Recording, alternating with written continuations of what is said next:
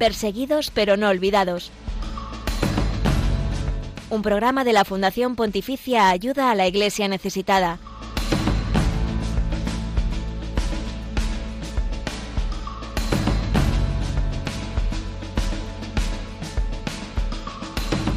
Feliz Pascua, Cristo ha resucitado, verdaderamente ha resucitado. Este es el saludo con el que millones de cristianos en el mundo comparten la gran alegría, la buena noticia de que Jesús está vivo, que ha vencido a la muerte, que el pecado ya no tiene la última palabra. Este es también el saludo de inmensa alegría de los cristianos que sufren por su fe, que son discriminados o incluso perseguidos en el mundo, porque a pesar de sus terribles circunstancias, constatan, constatan con su experiencia que Dios vence y que nunca, nunca nos abandona.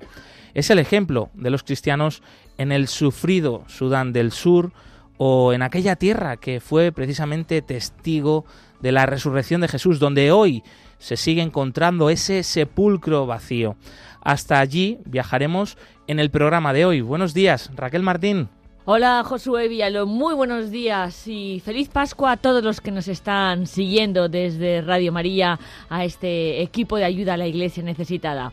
Así es, Josué, vamos a hablar de Tierra Santa con Fray Silvo de la Fuente, que es un franciscano de la custodia y además tenemos aquí con nosotros a dos amigos, dos invitados pues muy especiales. Raúl Fernández, que además es amigo de este programa y de Radio María, que acaba de regresar de Sudán del Sur, o sea, un testigo privilegiado de esta iglesia pobre y sufriente, junto con su mujer, Almudena Cruz. Y están aquí. Bienvenidos, amigos. Muchas gracias. Feliz Pascua a todos. Raquel. Igualmente, sí, verdad. Feliz Pascua. Pues un programa muy especial, muy providencial, porque hay que recordar que Raúl era oyente de este programa cuando un día estábamos hablando precisamente de la iglesia de Sudán del Sur y tuvo la valentía, ¿eh? que, siempre nos alegra de escuchar ahí al otro lado, ¿no? que hay gente que, le toca el corazón, ¿no? estos testimonios que traemos aquí semanalmente, nos llamó para contarnos que iba a viajar a Sudán del Sur y efectivamente así ha ocurrido. me dio una alegría muy grande. Yo estaba en el coche viniendo del, del monasterio porque voy los jueves a rezar laudes con la comunidad ahí y en el coche, pues a las 11 justo pilló el programa y te escucho y digo, ah, me emocioné mucho, voy a llamarles porque estaba ahí emocionado. Y tú me dijiste, oye, sería bueno tenerte cuando regreses. Mira, ya pasó todo ese tiempo y ya estamos aquí, gracias a Dios. Qué bueno, qué bueno. ¿Y ha ido bien Almudena por Sudán del Sur? ¿Cómo ha sido la experiencia? Pues mi experiencia ha sido desde casa, de mucha oración. es muy importante. Toda la ¿eh? familia orando de la comunidad. Sí, porque fue, fue Raúl con, con, Luis, con otro amigo nuestro. Ajá y se fueron para allá, estuvieron allí 12 días y nosotros pues en la retaguardia. Eso es. Y, y con, bueno, nos, nos han apoyado pues la comunidad de, la canal, muchos amigos también. mucha gente orando, por la misión. También. Fueron dos años de planificación más o menos ¿no? para este viaje y ahora seguimos ahí. Y bueno, parece mentira, ¿no? Porque uno ve que, a ver, nuestros recursos también son limitados, pero bueno, pues las cosas que hace el Señor también a veces son más grandes, ¿no? Claro que sí, y esa retaguardia ha tenido su efecto. Eh, bueno, vosotros estáis hoy aquí en Madrid con nosotros en el estudio de Central de Radio María. Eh, nos están siguiendo también a través del Facebook Live de Radio María. Se está emitiendo en directo esta entrevista. Eh, aquellos oyentes que quieran seguirla también por esta plataforma, pues les animamos y que también nos dejen sus comentarios, que como sabéis nosotros siempre lo compartimos aquí en directo. Así que bueno, si tenéis también alguna pregunta que hacer a, a Raúl, a Almudena, pues lo podéis hacer. Te decía, Raúl, que, venís de Cabezón de la Sal, de Cantabria. Eh, ahora estáis aquí con nosotros en Madrid. O sea, que esa retaguardia desde Cabezón de la Sal, desde Cantabria, ha sido fundamental para, para, este viaje. Un viaje que os ha llevado, entre otros sitios, a Rumbeck, ¿no? Si mal no recuerdo. Sí, es, Rumbeck, eh, Bueno, tenéis muchas historias que contar. Qué ganas de escucharles, qué ganas de escucharles. O sea, que ahora, ahora seguimos. Eso es, eso es. Pero bueno, que el cómputo general que ha sido muy positivo, ¿no? Muy positivo, sí, muy positivo. Hemos tenido un primer contacto con toda la realidad ahí de la mano de Monseñor Cristian Carlazare, en la diócesis de Rumbeck, eh, la gente en Yuba también. No pudimos visitar a Monseñor Stephen, pero estuvimos con Simon en Radio María en Sudán del Sur también, o sea que mm, ya contaré cómo están montando todo ahí. Es, luego, en algún momento sí estuvimos en un lugar más complicado, más caliente, con que nos eh, escoltó el ejército eh, para visitar a, a una comunidad de desplazados, pero ya os contaré el trabajo que está haciendo la iglesia ahí es impresionante. O sea, lo que el Señor está haciendo ahí es inenarrable. Tendríamos que estar ahí para vivirlo. Es impresionante realmente. Enseguida, enseguida estamos con vosotros, os eh, animamos a que nos acompañéis, que sigáis aquí en el estudio, porque tenemos otros temas también de los que hablar hoy. Te recordamos que eh, en esta pasada Semana Santa se han sucedido numerosos actos de oración, de apoyo a los cristianos perseguidos, a los cristianos que sufren por parte de decenas de cofradías y hermandades. Raquel. Sí, sí, en unos minutos vamos a hablar con nuestros compañeros de ayuda la Iglesia Necesitada desde Granada y Córdoba, que nos van a contar todos los detalles sobre estas iniciativas un aluvión.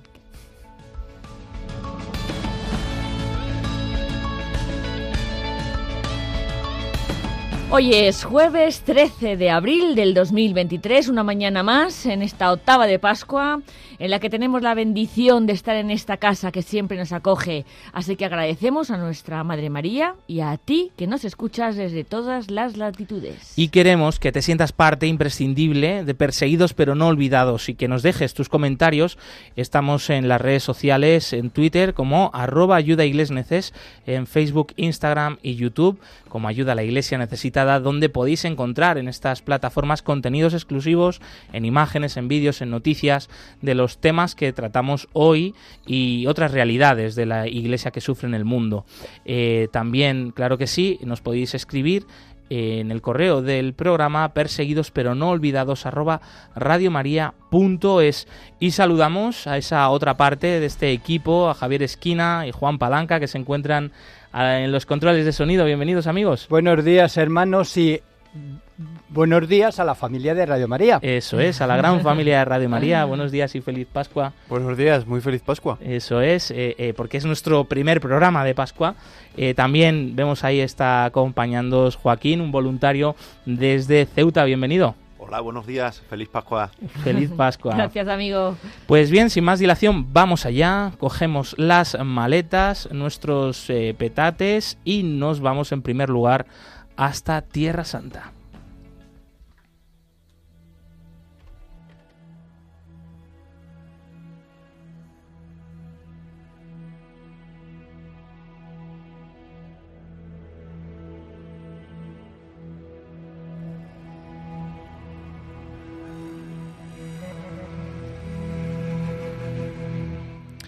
Y desde esta tierra, donde todavía hoy se encuentra ese sepulcro vacío de Jesús, eh, donde se vive siempre con mucha intensidad eh, esta gran noticia de la Pascua, eh, nos acompaña Fray Silvio de la Fuente. Él es fraile franciscano, miembro de la custodia de Tierra Santa actualmente.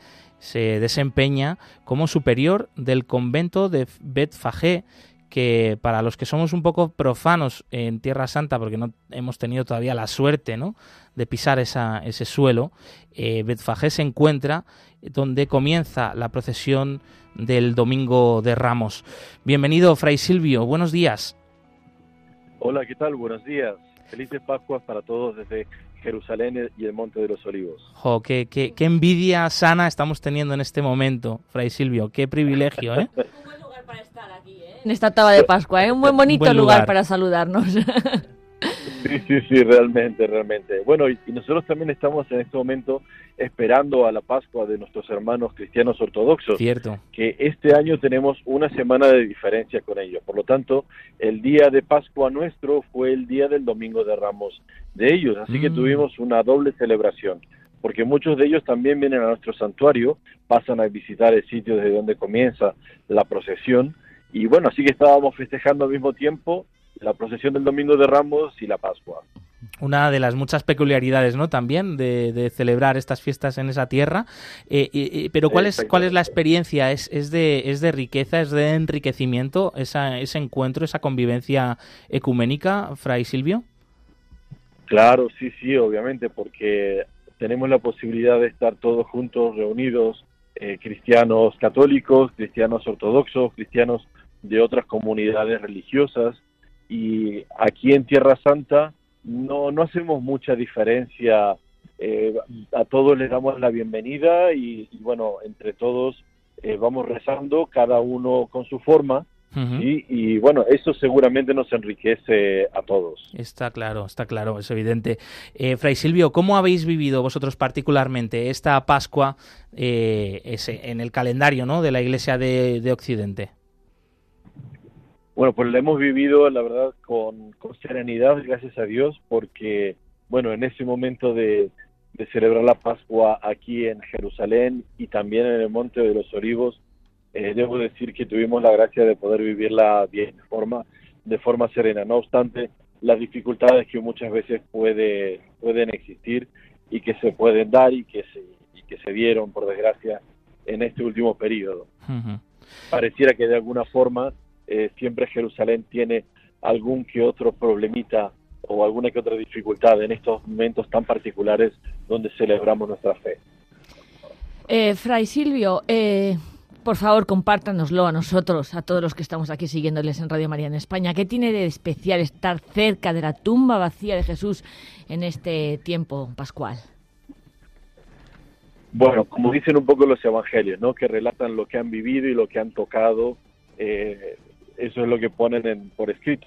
Bueno, pues vivir la, Pascua aquí en Jerusalén es justamente eso, que uno no solamente escucha o lee, sino que tiene la ocasión de ver con sus propios ojos, de, tocar, de tocar con sus propias manos este sitio de la tumba de Jesucristo y decir, realmente este era el Hijo de Dios, realmente la tumba está vacía, realmente nuestro Señor ha resucitado como lo había prometido.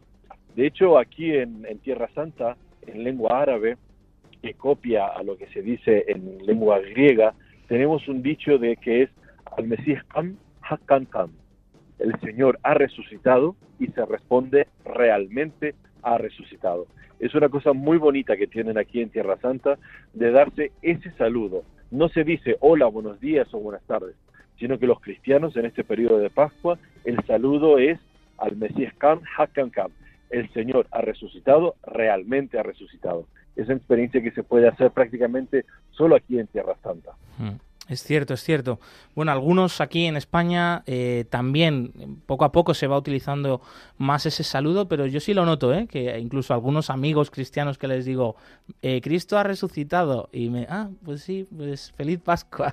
A partir de ahora, verdaderamente, realmente, ha resucitado y estamos en unión con todos los cristianos de Tierra Santa, claro que sí. Claro. Fray Silvio, comentabas, ¿no? Que, que ha sido una Pascua, a pesar de todo, serena, porque también, efectivamente, efectivamente, uno de los motivos de esta entrevista es que en estas últimas semanas se han sucedido mm, varios incidentes de violencia contra eh, la comunidad cristiana en Tierra Santa.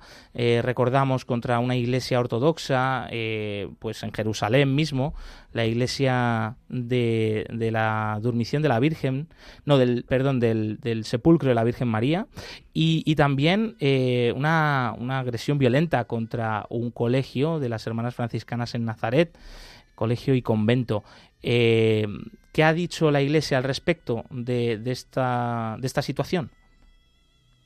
Sí, primero creo que para poner en contexto sería interesante saber que esto no es algo que está sucediendo en estas últimas semanas, sino que por desgracia hace ya tiempo que está, que está sucediendo.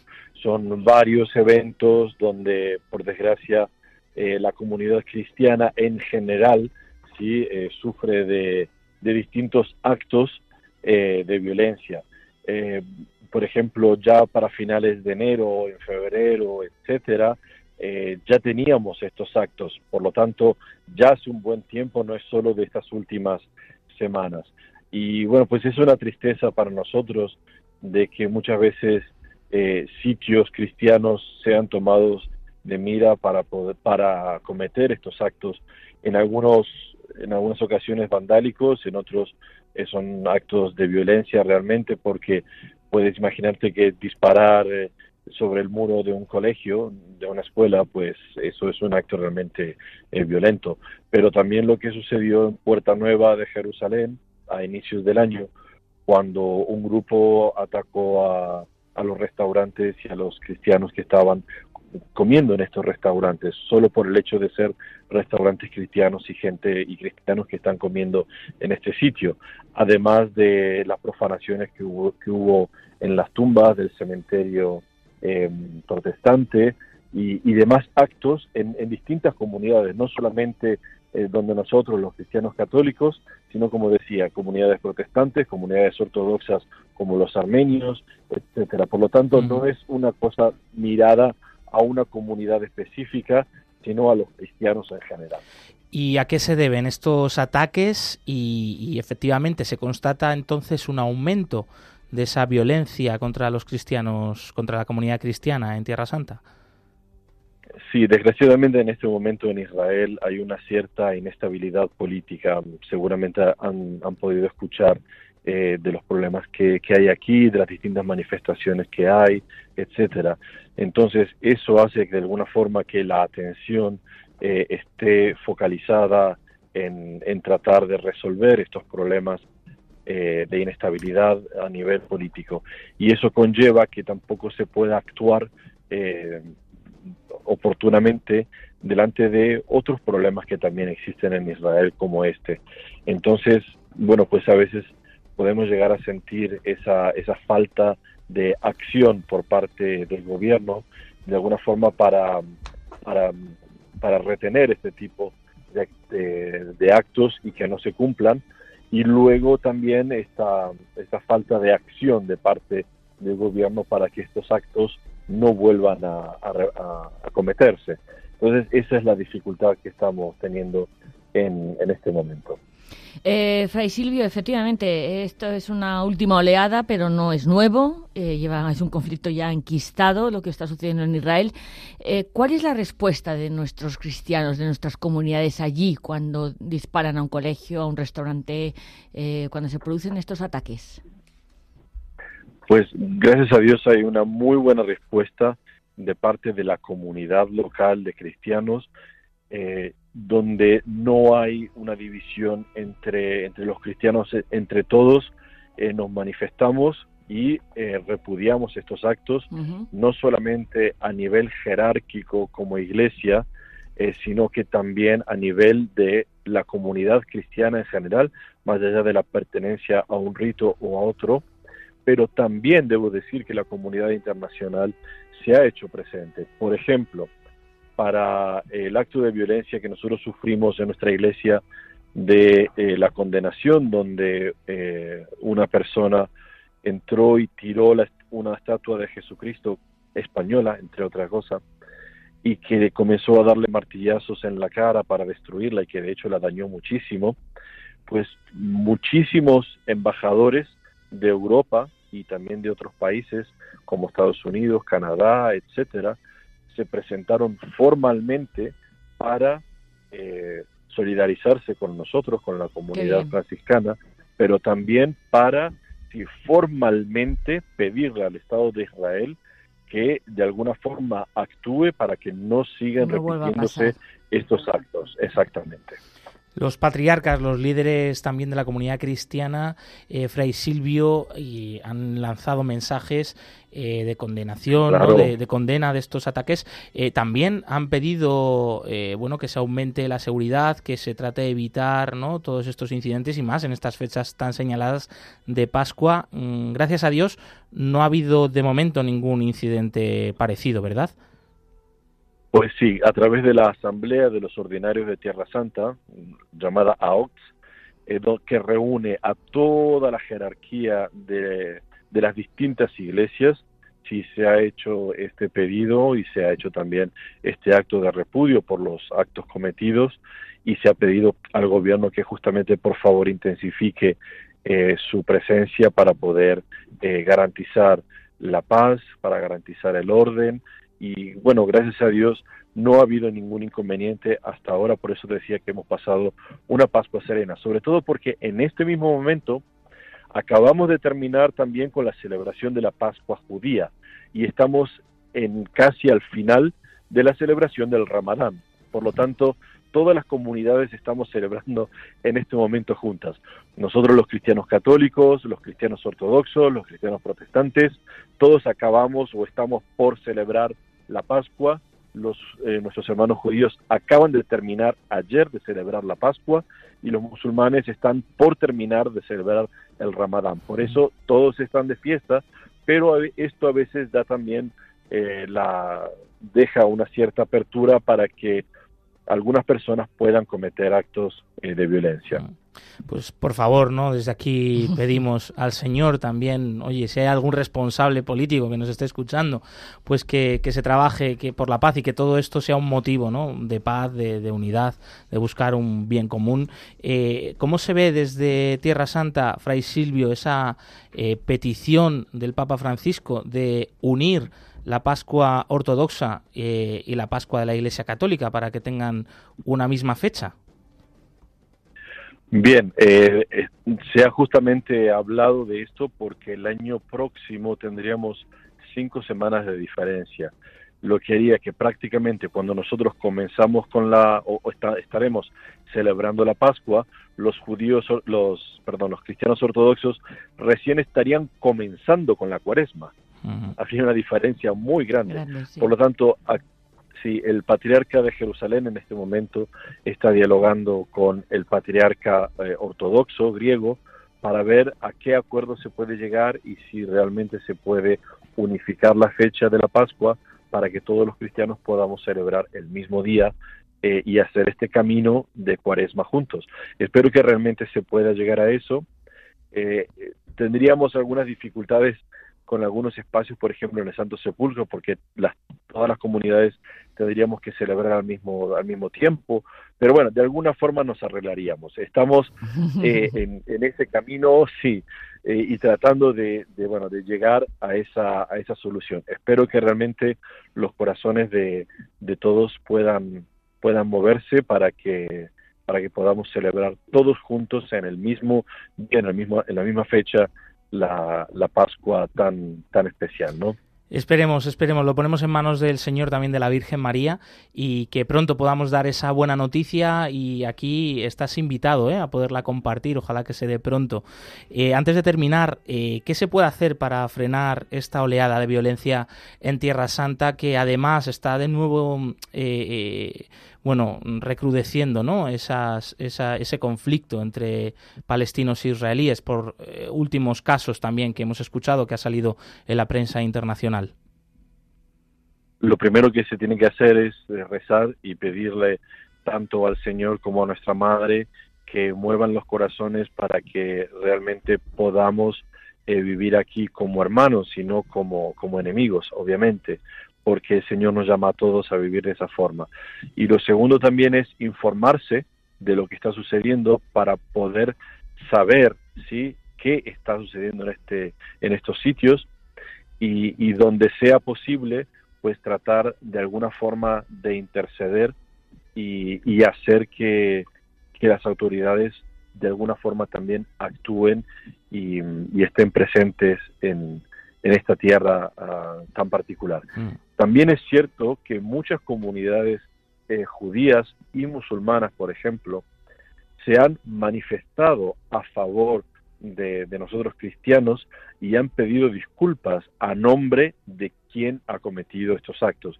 Y eso también es muy bonito verlo, de que no es un conjunto homogéneo, sino que dentro de este grupo de personas hay muchas que tienen también una sensibilidad y que pueden presentarse y decir a nombre de tal y tal y tal persona que pudo haber cometido este acto vandálico, pedimos disculpas y pedimos perdón. Mm. Yo creo que eso es un, excelente inicio para poder eh, reparar eh, los actos cometidos y para caminar a una, a una paz que todos anhelamos. Efectivamente, y da también alegría y esperanza ¿no? de que sí que hay posibilidad para, la paz. Fray Silvio de la Fuente, franciscano de la Custodia de Tierra Santa desde Jerusalén, eh, él es superior del convento de Bet Fagé. Muchas gracias por haber estado con nosotros. Un gusto. Hasta luego. Hasta, hasta luego, gracias.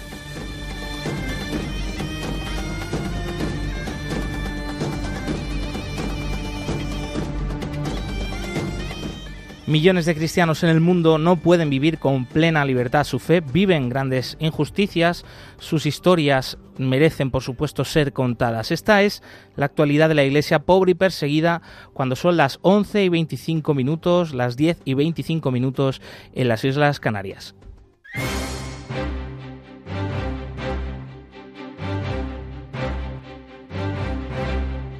Queremos que sea noticia.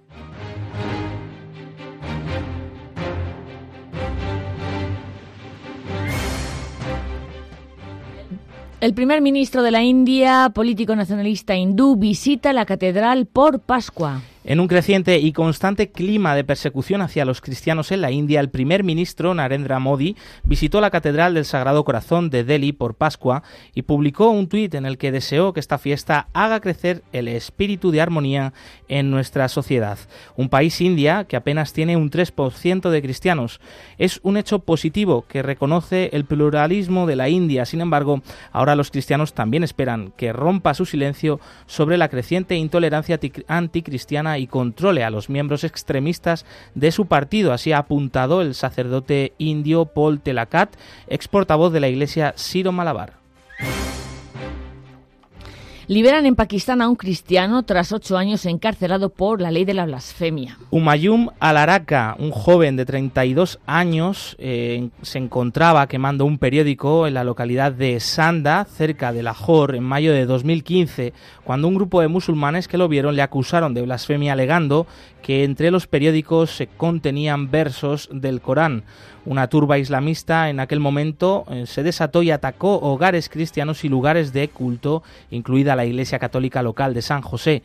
Cientos de personas en aquel momento huyeron para salvar sus vidas. Alaraca que era un barrendero pobre, fue detenido por la policía y antes de que la turba tuviera la oportunidad de lincharlo, fue acusado en ese momento por el Código Penal de Pakistán de blasfemia que conlleva la condena perpetua por profanación del Corán. Una Semana Santa oscura en Nigeria. Radicales fulani masacran a decenas de desplazados. Un ataque contra un campo de desplazados internos en Nigeria ha causado al menos 35 víctimas mortales e innumerables heridos, según ha relatado el padre Remigius Yula de la diócesis de Makurdi en un mensaje enviado a la Fundación Pontificia Ayuda a la Iglesia Necesitada.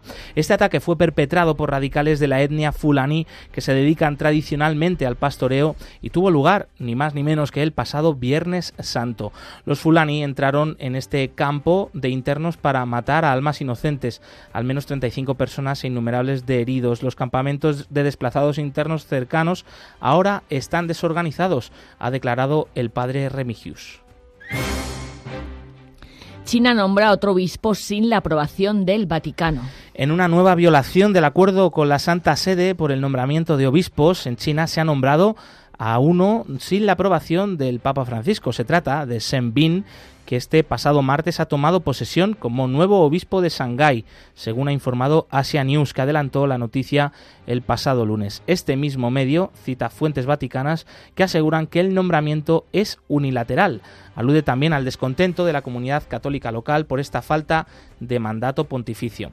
La Santa Sede ha sido informada hace unos días de la decisión de las autoridades chinas de trasladar a Monseñor Joseph Sen Bin, obispo de Jaimen, a la diócesis de Shanghái y se ha enterado por los medios de comunicación de la toma de posesión esta misma mañana. Así declaró Mateo Bruni, director de la oficina de prensa del Vaticano el pasado 4 de abril. Por el momento no tengo nada más que añadir sobre la valoración de la Santa Sede al respecto, declaró este portavoz del Vaticano.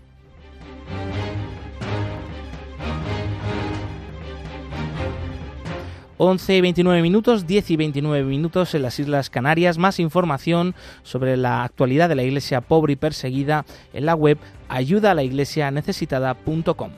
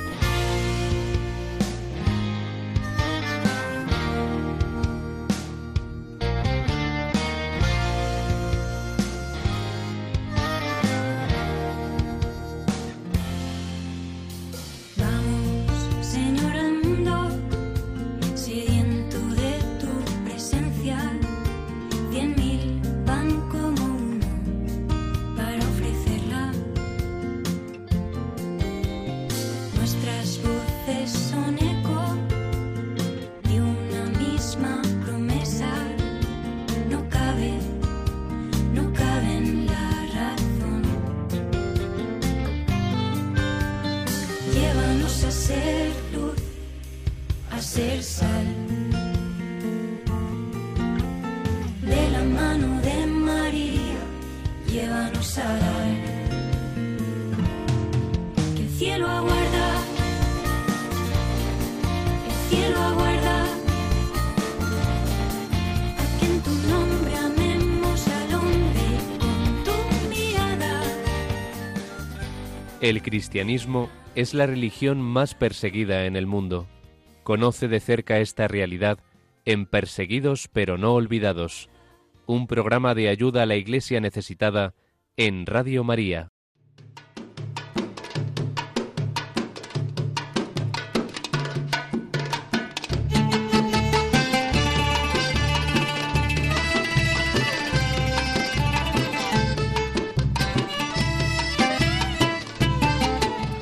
Hoy tenemos una visita muy especial en el estudio. Están aquí con nosotros eh, Raúl Fernández Dávila y su esposa Almudena Cruz, un matrimonio pues muy comprometido desde la fe eh, y cuyo compromiso, especialmente a Raúl, mm, le ha llevado hasta Sudán del Sur, eh, pero también ¿no? esa retaguardia de, las familias que han estado apoyando con su oración y con todos los preparativos.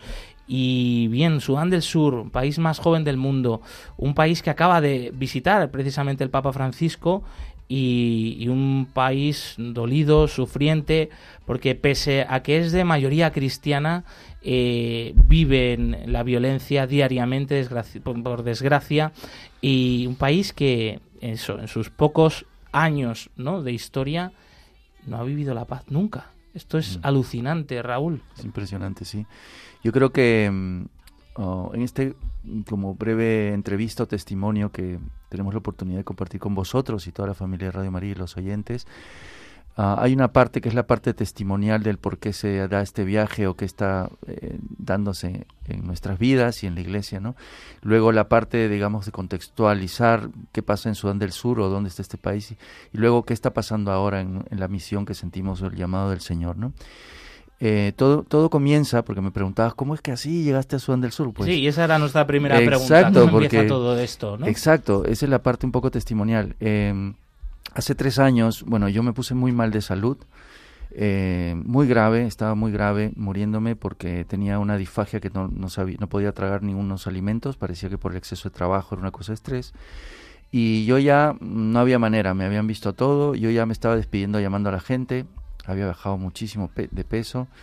Y bueno, nosotros tenemos dos hijos, uno ahora tiene 18 y nuestra Anita que pues nos está escuchando por ahí que tiene 10 ya.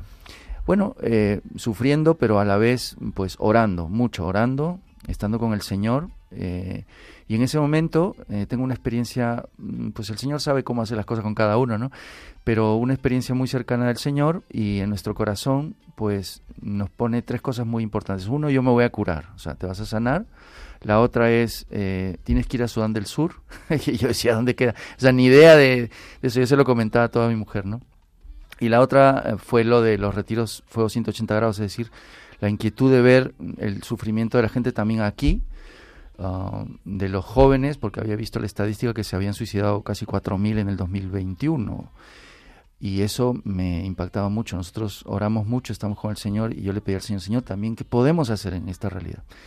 Bueno, esas eran las tres conclusiones de ese momento. Efectivamente, las próximas semanas, eh, como lo conté en Sudán del Sur, pues me fui sanando eh, y empecé a averiguar todo lo que podía de Sudán del Sur, porque no tenía ni idea dónde quedaba.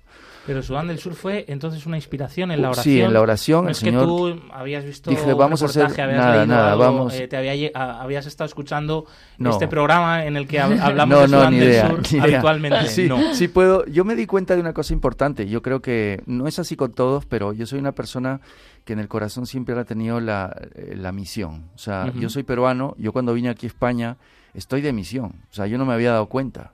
Y yo pienso, ahora os contaré que España es tan, tan árido como, como Sudán del Sur, ¿eh? y, y, como que hay que llevar pozos de agua, porque esa fue una de las cosas que el Señor ponía en nuestro corazón, de llevar agua, porque eso era lo primero. Tienes que ir allá a poner agua, y también el agua de la vida que soy yo, porque yo estoy vivo, vivito como hace dos mil años, ¿no?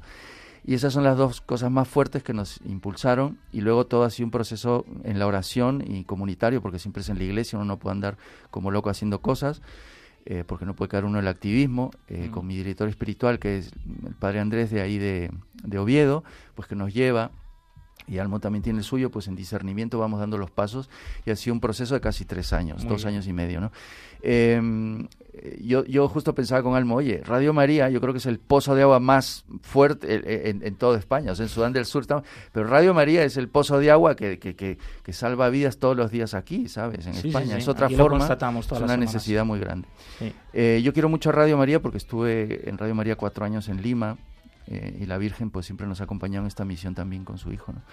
Surge de ahí la, la vivencia. Luego, eh, un punto importantísimo eh, siempre es la oración y um, en este camino de discernimiento, pues es una gracia, nosotros pensamos que el Señor nos da, no es que nosotros nos dice, aquí está esto, ¿lo queréis?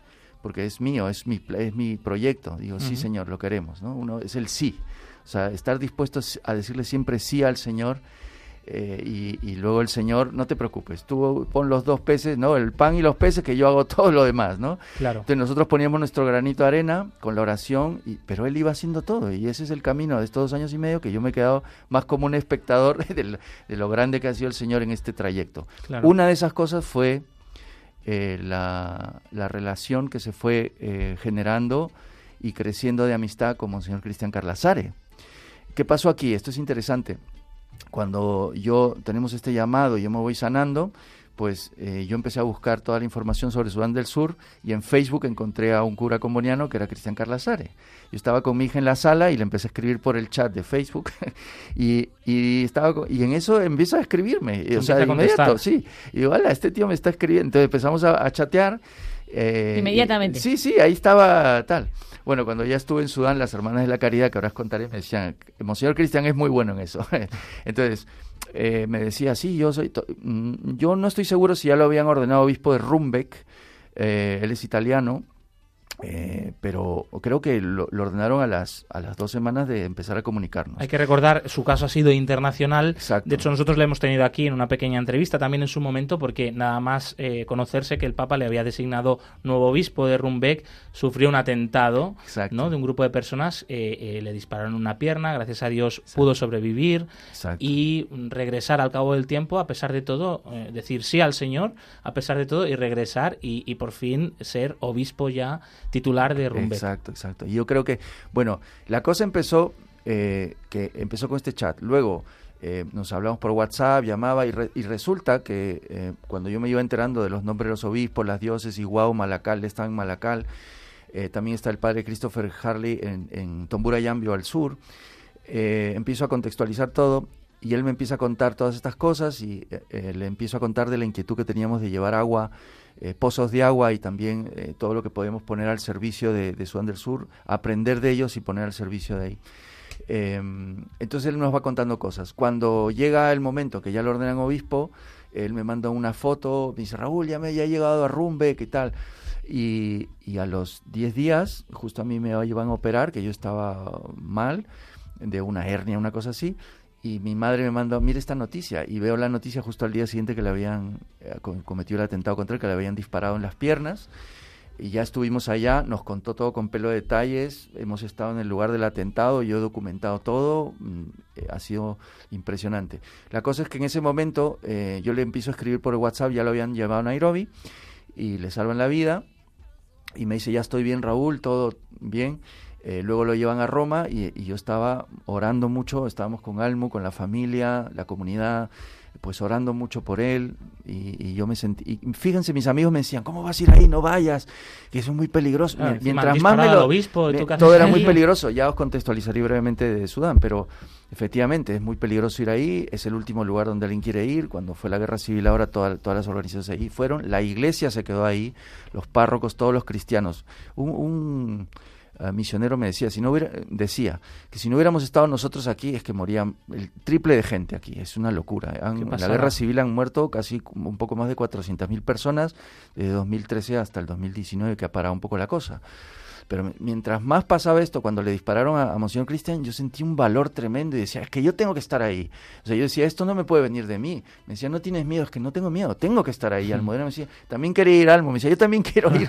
Decía, es que esto no puede ser nuestro, es una cosa del Señor. Justo te iba a preguntar, Almudena, digo, eh, ¿tú qué pensabas en ese momento? Y luego cuando, cuando comenta Raúl, eh, nosotros hemos llevado pozos de agua, eh, nosotros hemos sentido que hay que ir allí, ¿Qué, es ese nosotros, Almudena? O sea, vuestra familia, un grupo de familias de Cabezón de la Sal, donde vivís, eh, esa comunidad. Cuéntanos.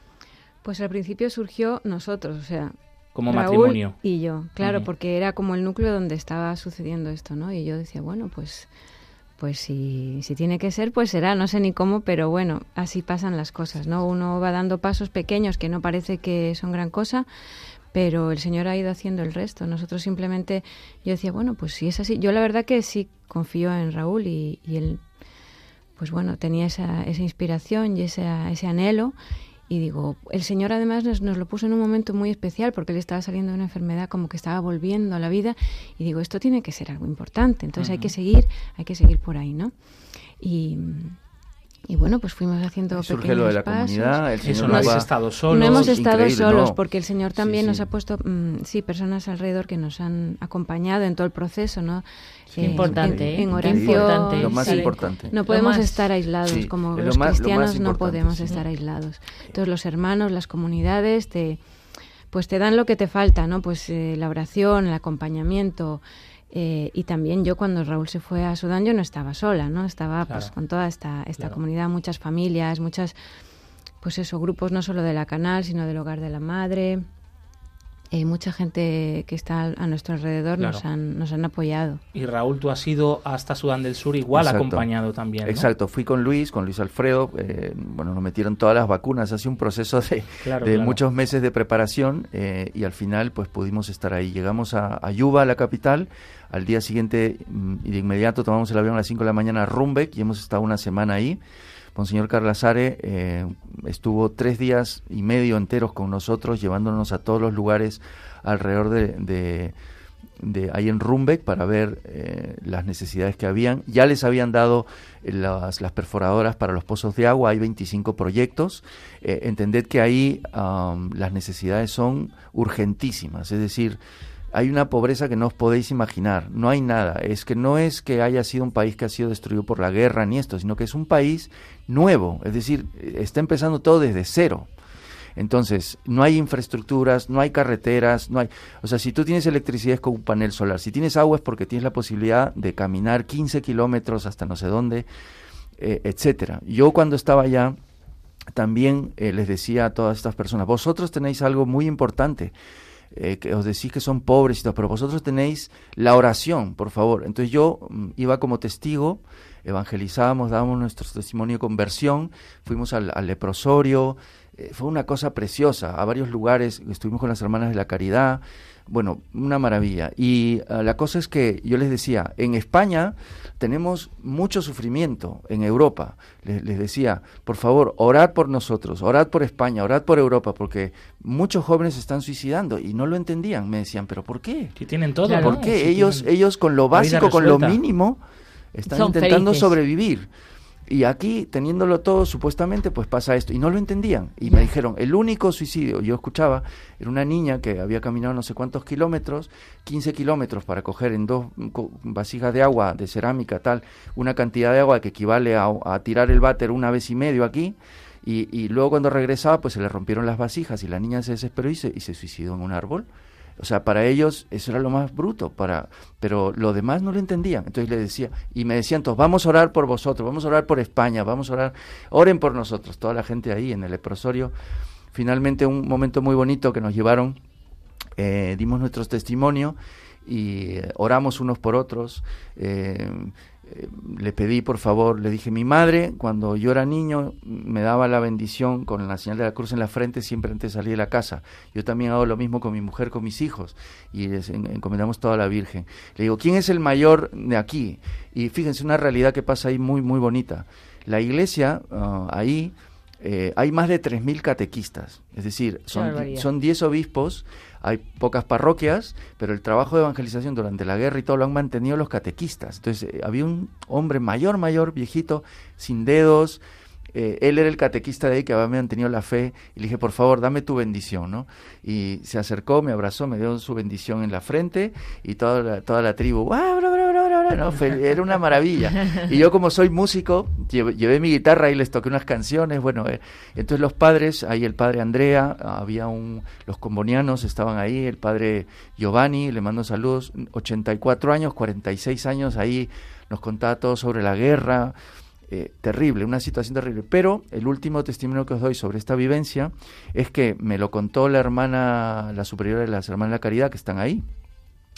Eh, me decía, mira, desde que llegó Monseñor Cristian Carlasare aquí, porque él le dispararon, eh, se lo llevaron a Roma, el Papa le dijo, ¿quieres que te ordene aquí? Le dijo, no, a mí me ordenáis ahí con, con la gente. Entonces él regresó un año después y fue una fiesta tremenda. Por cierto, eso sí, el, el acto fue condenado eh, este, por el gobierno y, y mandaron a un a- al cómo se dice al gobernador ahí y la hermana me decía desde que llegó monseñor Cristian aquí en Rumbeck se acabaron las armas literalmente ¿eh? se acabaron las armas.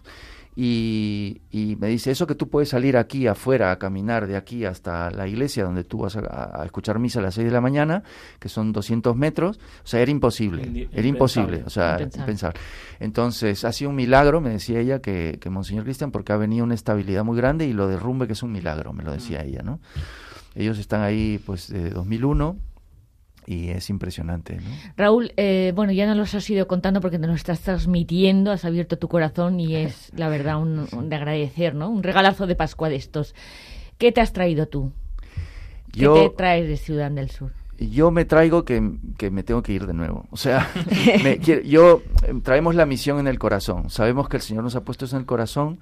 Todo el año vamos a estar haciendo, eh, recaudando fondos porque necesitamos los llevar pozos, para los ¿no? pozos de agua y también ya se están contactando determinadas personas para eh, también llevarle recursos de evangelización a Monseñor Cristian y otras comunidades. Y vamos a ir a Guau, estuvimos en Bargel y vamos a subir hasta Tonch para ver a los salesianos que también nos esperaban y luego subir hasta Guau para ver a Monseñor Matthew Remigio, pero resulta que or- ordenaban a un nuevo obispo en Girol y no iba a poder ser, pero pasó una cosa también grave, que es que mi compañero que iba conmigo, que es un hombre de 70 años, es un músico, un artista también, estuvimos ahí cantando, evangelizando, hubo mucha- muchas cosas bonitas, eh, le dieron tres infartos de corazón, o sea, se, puso mal, muy mal, Vaya. yo estaba, tuvimos que cancelar el viaje hasta, hasta Guau, nos quedamos ahí y cuando regresamos, pues de frente a, al hospital, ya está bien, todo bien, y a mí me dio, me cogió el COVID, eh, allá. O sea que yo regresé aquí y me dio una pleura, se me derramó el pulmón de tal. He estado muy mal, pero hemos estado orando y al final el Señor nos ha recuperado de todo y, vamos y seguimos y queremos ir eh, porque el Señor nos ha puesto eso en el corazón. Así que vamos a estar todo el año haciendo todo esto y es posible que estemos en enero nuevamente allá, eh, yendo un equipo más grande, yo creo de tres, cuatro personas. Hemos documentado mucho y cualquier cosa que se pueda hacer allá y sobre todo vuestras oraciones desde Radio María, que es lo más importante por Sudán del Sur, para que la paz ya termine de, de cuajar, porque el Papa acaba de estar ahí con, con Justin Welby, que es el, el arzobispo. Eso es otra cosa preciosa que vi y que os, os comento. Hay una, una sensación de unidad de la iglesia, de todos los cristianos, ¿eh? O sea, todos, todos, los, los protestantes, los cristianos, los católicos, todos están trabajando por la unidad, porque sería el colmo en un lugar donde hay tanta El violencia ecumenismo tribal. de la sangre. Que Exa, que dijo el Papa Francisco. Lo vemos en, en. Sudán y ayuda lo ven en todos los países del mundo Todos, donde es son una cosa muy bonita que he- hemos podido vivir ahí. Así que os pido, por favor, eso, vuestras oraciones por nuestra misión, por Monseñor Cristian, por todos los obispos ahí y la iglesia ahí. Por supuesto, claro que sí. Eh, se nos acaba el tiempo, siempre es limitado en la radio, pero bueno, aquí estáis invitados, ya sabéis. Y bueno, si mm, Dios lo permite y se da esa vuelta a Sudán del Sur y otras historias de vuestra parte, eh, pues os tenemos, os tenemos presentes, ¿de acuerdo? Os damos Muchas una gracias, vez más José. las gracias. Gracias. Gracias a ti. A Gracias a vosotros, a vosotros. gracias. Y, y ahí estamos unidos a la iglesia en Sudán del Sur eh, y también aquí en España, ¿no? Por esa misión de este matrimonio, Raúl Fernández Dávila y Almudena Cruz desde Cabezón de la Sal, desde Cantabria, eh, unidos en la oración.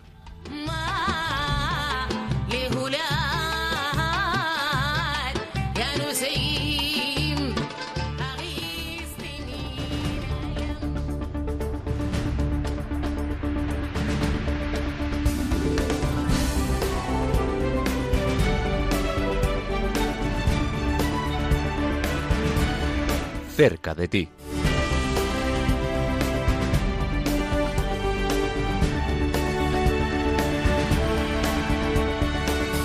Como avanzábamos al comienzo del programa, en esta Semana Santa han tenido lugar numerosos gestos de oración y compromiso con los cristianos perseguidos por parte de decenas de cofradías y hermandades. Ha sido muy reconocido, por ejemplo, el gesto de la Hermandad de las Penas de Málaga, donde su Virgen ha lucido el tradicional manto floral con el logo de ayuda a la Iglesia necesitada. En las redes sociales de nuestra fundación tenéis numerosas imágenes al respecto, pero hay otras iniciativas, como es el caso de varias cofradías y hermandades de la ciudad de Granada. Desde allí está con nosotros Mariquilla Acosta, ella es subdelegada de ayuda a la Iglesia necesitada en Granada. Bienvenida. Hola Josué, un saludo desde Granada a los oyentes de Radio María. ¿Ya en qué ha consistido esta iniciativa de las hermandades y cofradías de tu ciudad de Granada en solidaridad con nuestros hermanos perseguidos en el mundo?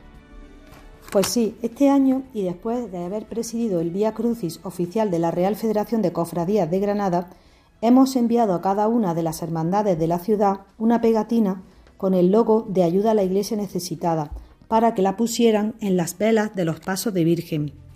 Nuestra intención con esto era que se tuviera presente a los cristianos perseguidos y discriminados mediante las diferentes vocaciones de las vírgenes que procesionan por Granada. Qué bueno. ¿Y cómo ha sido esa acogida de esta iniciativa? ¿Qué congregaciones y hermandades han participado? Y, y también si quieres compartir alguna historia al respecto. Sí, mm, la acogida ha sido magnífica. Realmente las hermandades se han volcado mm, con la realidad de ayuda a la iglesia necesitada. Eh, estuvimos con ellos en varias hermandades y se han interesado muchísimo por los cristianos perseguidos y por su situación, porque en muchos casos nos comentaban que la desconocían. El lunes santo, por ejemplo, llevó la pegatina a la Virgen de los Dolores y también la Virgen de la Luz y del Trabajo. El martes santo lo llevó Nuestra Señora de la Esperanza. Todo esto que tengamos confirmado, porque seguramente habrá otras que no hemos sabido. El miércoles santo también Nuestra Señora del Sacromonte de la Hermandad de los Gitanos. También el miércoles santo Nuestra Señora de los Remedios, Madre de los Estudiantes de la Hermandad Universitaria. El jueves santo Nuestra Señora de la Estrella desde el Albaicín. El viernes santo también Nuestra Señora de la Soledad de la Hermandad de las Chías en el- desde el convento de San Jerónimo. En concreto es de destacar el acto que tuvimos con la Hermandad de la Estrella en el Albaicín, puesto que se interesaron muchísimo por nuestro carisma y la realidad de los cristianos en otros países. Y hicimos un acto de encendido del cirio por los cristianos para que la Virgen los tuviese presente y nos dejaron tener unas palabras para comunicar en qué consiste la labor de esta Fundación Pontificia y se interesaron muchísimo porque nos comentaban en muchas ocasiones, incluso también de la Real Hermandad de, de la Real Federación de Cofradías, nos comentaron que desconocían completamente la situación en cada país y lo que se está viviendo por parte de nuestros hermanos en la fe en otros países. Qué bien, pero- Realmente ha tenido una acogida estupenda y estamos muy satisfechos. Pues, pues sí, normal, ¿eh? Qué bien, qué buena acogida. Eh, gracias, Mariquilla Costa, subdelegada de Ayuda a la Iglesia Necesitada en la Archidiócesis de Granada. Y desde allí nos vamos a Córdoba. Damos la bienvenida a Diego Cañizares del equipo de Ayuda a la Iglesia Necesitada en Córdoba. Buenos días, Diego. Buenos días, Josué.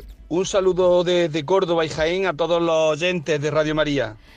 Eh, vamos a ver, Diego, eh, ¿de qué manera estas hermandades y las cofradías eh, que conoces han estado solidarizadas esta Semana Santa con los cristianos perseguidos de tu ciudad? Pues te comento, yo soy de Jaén y vivo en Córdoba. Y hay dos hermandades que han querido hacer presente a los cristianos perseguidos. En primer lugar, la Hermandad de la Amargura de Jaén, de la cual soy secretario, y la cual está hermanada a través de un convenio de colaboración con la Fundación Pontificia Ayuda a la Iglesia Necesitada, con su delegación concretamente de Jaén. Esta hermandad ha encendido un cirio en la candelería de la Virgen de la Amargura, Madre de la Iglesia, como cada año, y hemos rezado por nuestros hermanos en la fe en presencia del señor obispo de la diócesis. También la bandera institucional de Ayuda a la Iglesia Necesitada ha realizado estación de penitencia, dando voz así a nuestros hermanos y siendo así la voz en la sociedad de todos ellos. En Córdoba, la Hermandad de los Dolores también ha aportado la Virgen un cirio en su candelería. Se ha rezado por nuestros hermanos de la fe y todos los nazarenos han llevado en los cirios la letra NU, que significa, como bien saben, nazareno, y el lema Yo rezo por los cristianos perseguidos. Y Diego, mm, bueno, mm, ya vemos que la acogida también ha sido muy buena, eh, tanto en Córdoba como en Jaén, pero ¿qué congregaciones han participado aparte de esta? Si quieres compartir alguna historia, algún testimonio de cómo ha tocado el corazón ¿no? esta iniciativa.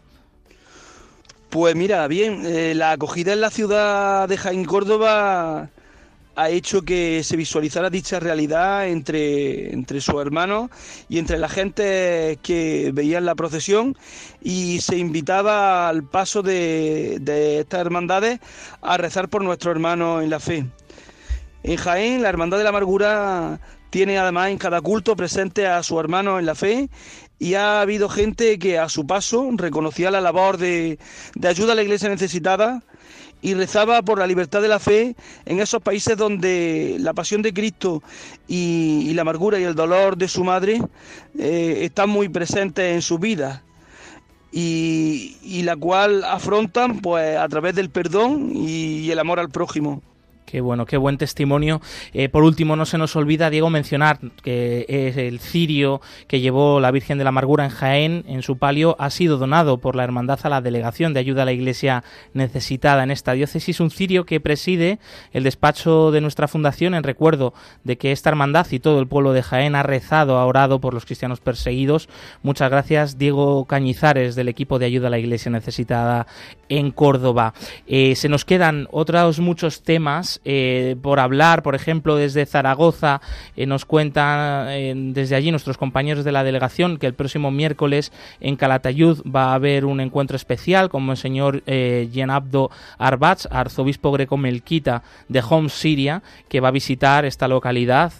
Os invitamos a conocer los detalles en la web ayuda necesitada.com y que también allí en Zaragoza se presentará con la delegación de enseñanza de esta archidiócesis un libro sobre los cristianos perseguidos que van a trabajar los alumnos de esta archidiócesis. Bien, eh, se nos acaba el tiempo, tenemos que despedirnos. Damos las gracias a Raquel Martín, que ha estado con nosotros. Hasta luego, amigos. Javier Esquina en los controles y Juan Palanca. Muchas gracias, compañeros. Nos volvemos a escuchar aquí el próximo jueves 20 de abril. Continúa la programación con el rezo del Ángelus y está ya disponible el podcast de este programa en la web de Radio María o de Ayuda a la Iglesia Necesitada. Movidos por el amor de Cristo al servicio de la Iglesia que sufre. Un fuerte, un fuerte abrazo y hasta la semana que viene.